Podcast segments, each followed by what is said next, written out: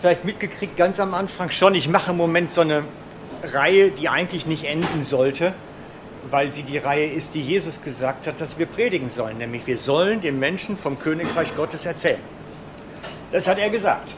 Er sagte selber, dass er gekommen ist, das Königreich Gottes zu erzählen und die Kranken gesund zu machen.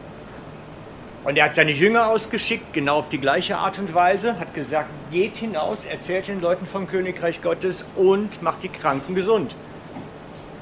Und die ersten Jünger, nachdem Himmelfahrt gewesen war, sind umhergezogen, haben das Königreich Gottes verkündet und haben die Kranken gesund gemacht und die Leute befreit. Und dieser Auftrag steht bis heute und von daher kann ich eigentlich nichts anderes mehr predigen als das Königreich. Und unter diesem Aspekt kann man natürlich sehr viel packen. Ich habe dann angefangen mal zu studieren bei der Vorbereitung, so für mich jetzt, ja, was gehört denn da eigentlich alles zu? Und da habe ich festgestellt, eigentlich handelt die ganze Bibel vom Königreich Gottes. Eigentlich, eigentlich ist da alles drin enthalten. Und dann ist mir etwas aufgefallen die Tage.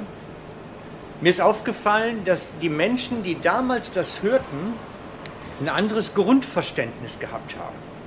Sie haben ein anderes Grundwissen auch gehabt von der ganzen Geschichte und es war eine andere Basis da. Und deswegen habe ich mir überlegt, für heute, ich mache mal The Big Story. Ich erzähle mal die große Geschichte vom Königreich, diesen großen roten Faden. Ich hoffe, ich mache es kurz genug, weil das ist natürlich schon, ich kann nicht die Bibel jetzt erzählen, ne? aber äh, ich versuche mal so einen roten Faden zu spannen, vom Anfang bis zum Schluss sodass man sehen kann, um was geht es eigentlich insgesamt bei dieser Botschaft. Denn ich glaube, das ist die wichtigste Botschaft des Planeten. Da können sich alle Nachrichtensender einpacken.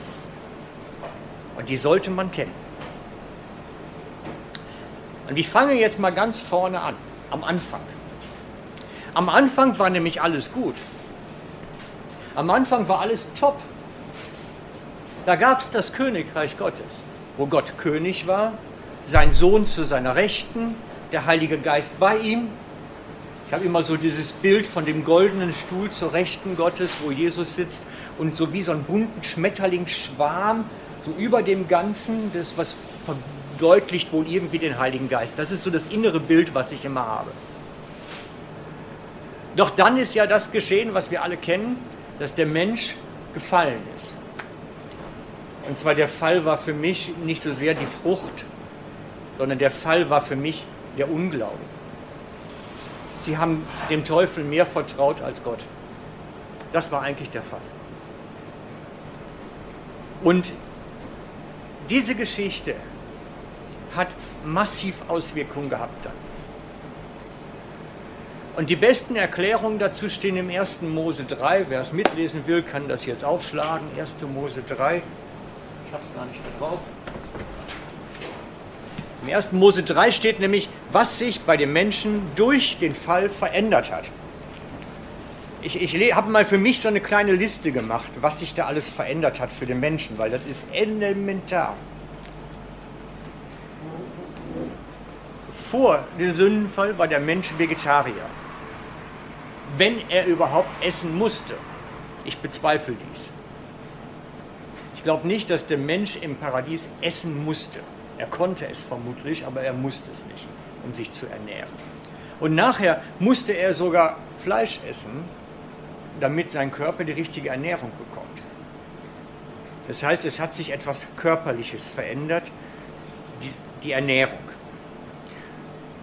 Es hat sich verändert, dass vorher Harmonie und Friede herrschte zwischen Gott und dem Menschen und zwischen den Menschen untereinander und das war vorbei nachher. Es entstand Unfriede, Neid, Gier, Missgunst, Misstrauen. All das ist hineingekommen. Vorher gab es die direkte Gottesbeziehung. Das heißt, der Mensch konnte direkt mit Gott kommunizieren. Gott ging im Garten spazieren und rief ihn.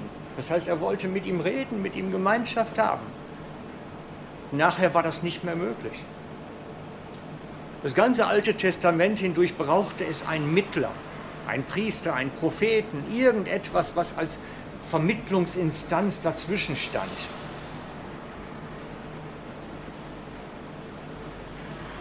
Ich glaube sogar, dass der Mensch, ich habe es eben schon gesagt, mit dem Körperlichsein, ich glaube nicht, dass sie geschlechtlich waren, weil sie haben sich nicht reproduziert und es steht auch nichts geschrieben, dass sie Lust hatten und Sex gehabt haben im Paradies. Ein als Mann und Männin.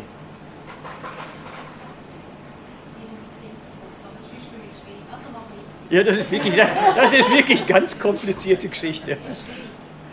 Es gibt, es gibt nicht wenige große Theologen, die behaupten, dass der erste Mensch als einer geschaffen war, Zwitter war. Und dass die Produktion der Frau nachher die Zerlegung in zwei geschlechtliche Teile war. Nein, ist nicht das Hauptthema, geht es gar nicht drum. Die Geschlechtlichkeit ist ein ganz heißes Eisen, das wissen wir zu Genüge inzwischen. Genau. Ich glaube, dass der Mensch im Paradies voll versorgt war. Er brauchte nichts, weil alles da war. Er brauchte nichts. Und nachher musste er sich selbst versorgen. Er musste seinen eigenen Acker ernähren. Er musste krampfen, um irgendwas zusammenzubringen, um sich zu ernähren, um durchzukommen. Ich glaube, das Paradies ist der versorgte Ort, während die Welt, in der er nachher war, der nicht mehr versorgte Ort ist, wo er sich selbst kümmern musste. Im Paradies gibt es keine Zeit und keine Alterung. Und weil es keine Zeit gibt, gibt es keine Alterung. Das heißt, es ist immer jetzt. Und nachher gab es Alterung und Tod. Das ist neu dazugekommen. Das heißt, wir können feststellen, dass das Leben des Menschen sich durch den Fall komplett verändert hat. Wie es mit der Geschlechtlichkeit, das lassen wir draußen vor, aber grundsätzlich habe ich das Gefühl, dass dieses Zeug, was an uns pappt, dieses Fleisch nennen wir das, durch den Sündenfall in der Form eigentlich erst entstanden ist. In der Form, weil es altert und zerfällt und zu Staub wird. Und das ist kein Produkt von Eden, vom Paradies, sondern das Paradies ist der Ort, wo es keine Alterung gibt, wo es keinen Verfall gibt. Mit dem zusammen, sagt Paulus, und das stimmt auch, ist die Welt gefallen, wie wir sie jetzt kennen. Auch sie unterliegt der Alterung, auch sie unterliegt dem Verfall, auch sie wird untergehen, jeder Baum stirbt irgendwann, jedes Tier stirbt irgendwie eines Tages, alles unterliegt der Zeit, dem Verfall. Das ist die Welt, in der wir leben. Und die Gott verloren hat damals durch den Sündenfall. Und darum geht es, dass diese Welt, in der wir leben, die dem Verfall unterliegt, wieder zurückkommen soll. Wieder zurück zu Gott. Wieder zurück angeschlossen an das Paradies, an die Ewigkeit. Es soll wieder eins werden. Und das steht ja auch dann am Ende vom Buch, dass zum Ende der Zeit wir transformiert werden, einen geistlichen Körper bekommen und diese Welt in sich auch transformiert wird, auch neu wird, neu gestaltet wird. Das heißt, alles, was jetzt dem Verfall unterliegt, der Zeit unterliegt, der ewig, also nicht ewig ist, wird am Ende wiederhergestellt. Und es wird wieder Königreich Gottes insgesamt werden. Und das ist der große rote Faden, vom Anfang bis zum Ende. Königreich ging verloren durch den Fall des Menschen. Und Königreich wird wiederkommen, wiederhergestellt. Und wir werden ein Teil davon sein. Und die Wiederherstellung hat mit Jesus begonnen. Durch ihn ist Wiederherstellung möglich. Durch ihn ist es möglich, schon das Neue zu kosten, obwohl wir im Alten leben. Und das ist der Kontext, wenn ihr hier im Neuen Testament irgendwo, die Welt ist böse, zum Beispiel sagt Jesus. Das meint diese sichtbare, dem Verfall unterliegende Welt, die im Jetzt und im Hier ist. Die ist böse, ja. Aber wir sind bereits gehimmelt, angeschlossen, haben schon einen Ausblick drauf, haben schon den Anschluss und dürfen davon kosten. Und der Heilige Geist ist wie ein Vorgeschmack auf das, was da kommen wird. Darum hoffe ich darauf, dass wir mehr davon bekommen, weil es der Vorgeschmack des Himmels ist. Aber wir sind auch ein Teil der Endlösung von diesem Planeten.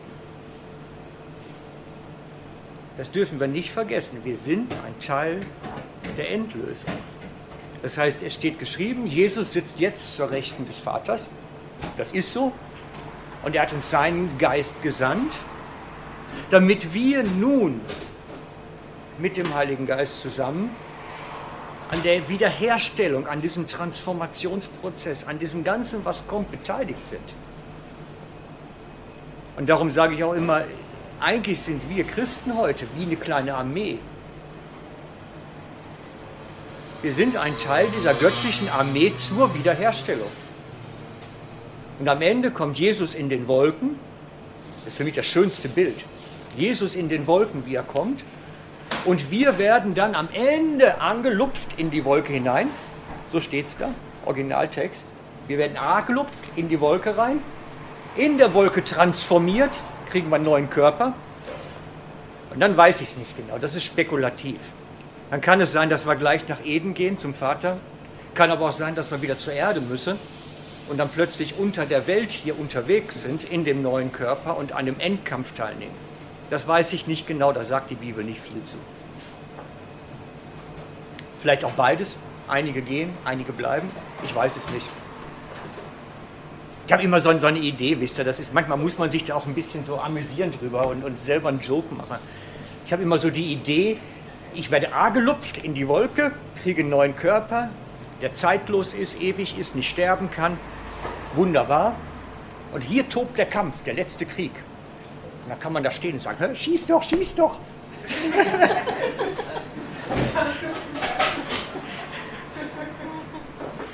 ja, ja, ein bisschen Spaß muss sein. ich weiß es nicht, das ist spekulativ. Aber ihr versteht, das ist der große rote Faden. Und wenn, das ist auch das, was die Juden seiner Zeit wussten, wenn Jesus vom Königreich Gottes predigte, war das ihr Grundwissen. Das Königreich Gottes ging verloren, wir leben in einer gefallenen Welt und sie wird am Ende wiederhergestellt werden. Das ist das Grundwissen des, des Juden, in das Jesus seine Botschaft hineingesprochen hat. Und darauf aufbauend sind dann seine Reden wenn er dann zum Beispiel sagt, das Königreich ist schon mitten unter euch oder ist nah herbeigekommen, dann bezieht sich das darauf, es hat jetzt dieser Transformationsprozess begonnen und es wird am Ende ganz anders sein. Mit mir hat es begonnen, sagt er. Ist das nachvollziehbar oder zu kompliziert? Die guckt mich so ein bisschen ratlos an. Was will der mir nur heute Morgen erzählen? Ne? Aber ich finde das spannend. Ich finde, das ist wirklich ein spannendes Thema. Weil letztlich geht es um uns und wie wir Leben gestalten und was in unserem Leben wirklich Priorität hat. Man kann sich nämlich völlig in dieser, in dieser Welt hier verlieren mit seinen ganzen Prioritäten, die man hat und setzt. Man kann sich in dieser Welt verlieren und vergessen, dass es um etwas Größeres eigentlich geht, für das wir eigentlich stehen. Denn wenn man das Größere vergisst, dann schaut man nur auf sich, auf seine Bedürfnisse, auf das, was mir gefällt und was gerade bei mir gute Stimmung macht. Das ist dann wichtig. Aber das Größere geht verloren und vergessen. Und darum sehen wir bei Paulus in den Briefen ständig immer wieder dieser Spruch, hey, ihr kämpft mit Mächten und Gewalten, ihr kämpft mit der unsichtbaren Welt. Ja, warum erzählt er das? Weil wir die Prioritäten immer wieder verlieren.